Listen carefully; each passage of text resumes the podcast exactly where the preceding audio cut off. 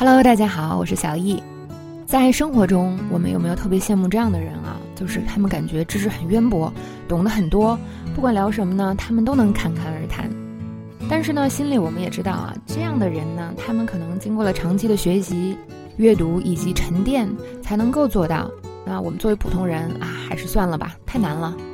但其实呢，做到某一方面懂得特别多，或者很多方面都懂一些，它只是需要一个长期的积累。大家想想自己生活中感兴趣的东西，是吧？如果是你多年感兴趣的东西，你一定对它会有一个比较深入的了解。那么它需要的就是一去不断提倡的这个学习的方式，不断的积累，然后呢加上时间。不过我也理解啊，就是诶，那我要什么时候开始积累呢？很多人就生活中没有动力，也没有时间去做这个事情。所以在易趣的课程里。我们现在啊就可以帮助大家来做这件事情了。所以在我们未来的一些课程里呢，不单可以学习英语，还可以帮助大家来积累有趣的知识。那么接下来这一个系列的课程呢，我们就要给大家介绍美国近代最有名、最有影响力的一些作家，比如说海明威啊、马克吐温呐，这些人的名字大家都非常耳熟能详。但是如果真的要聊起来的时候，就比较有困难了，是吧？更别提用英文了，听起来很高大上啊，但其实呢，有很多比较简单可以直接带走的部分。那在课程里呢，我们会提供非常多有用的素材，大家拿走，直接在生活里就可以用。我们整个这个系列呢，大的系列啊，叫做教你成为一个有趣的人。那我的目的呢，除了在课程里同步帮大家学英语啊，增长知识。另外一方面呢，也希望能够激励大家。你觉得在课程里了解了一些东西，你觉得哇好好玩啊，在课外也能激发大家阅读和探索的欲望，让我们最后呢真正成为一个有趣的人。好，接下来这部分呢就简单很多，特别有用啊。当我们去看完一本书跟别人聊的时候，这个几乎是必备的句式，你一定会用到的。在对话里说的是什么？I just finished。The Old Man and the Sea. It was a good read. 在这里，a good read 指的是一个东西好看，写得好，我们就会说它是一个 good read。啊，尤其是我们跟别人说啊，我看完了某本书，这前面这个这句话也很好。I just finished The Old Man and the Sea. I just finished，后面加上你看这本书，万用的句式。好，接下来呢，我们用 a good read 来造句。通常啊。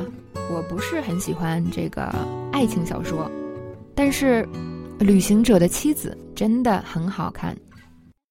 I normally don't enjoy romance novels, but The Time Traveler's Wife is a good read. 再看另外一句话，我非常推荐《偷书贼》，它真的很好看。